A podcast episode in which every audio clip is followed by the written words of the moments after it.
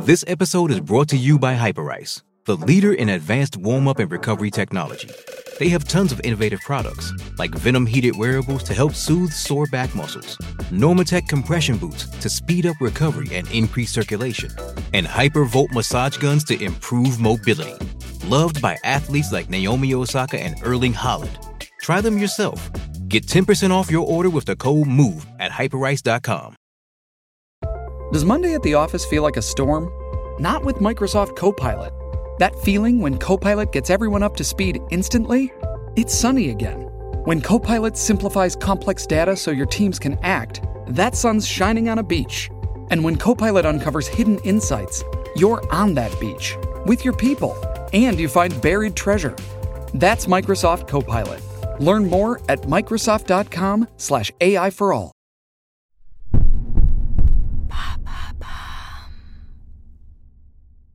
Quelle est la différence entre un pénis de chair et un pénis de sang?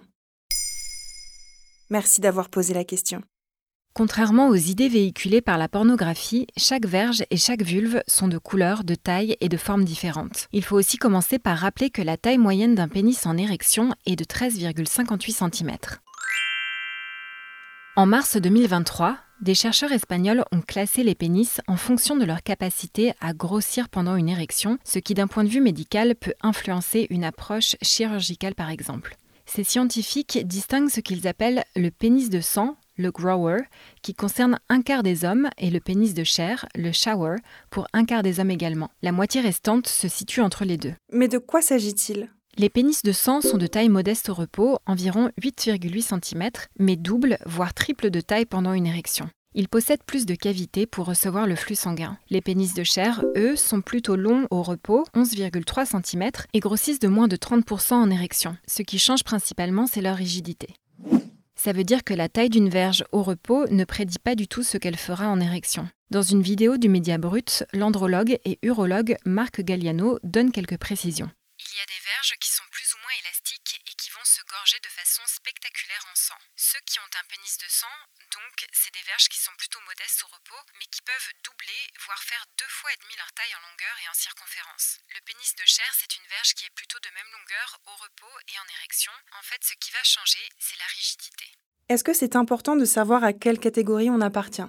Disons que c'est une manière de rassurer les hommes complexés qui pensent que leur pénis au repos est de petite taille, soit 30% d'entre eux, selon le média Charles.co.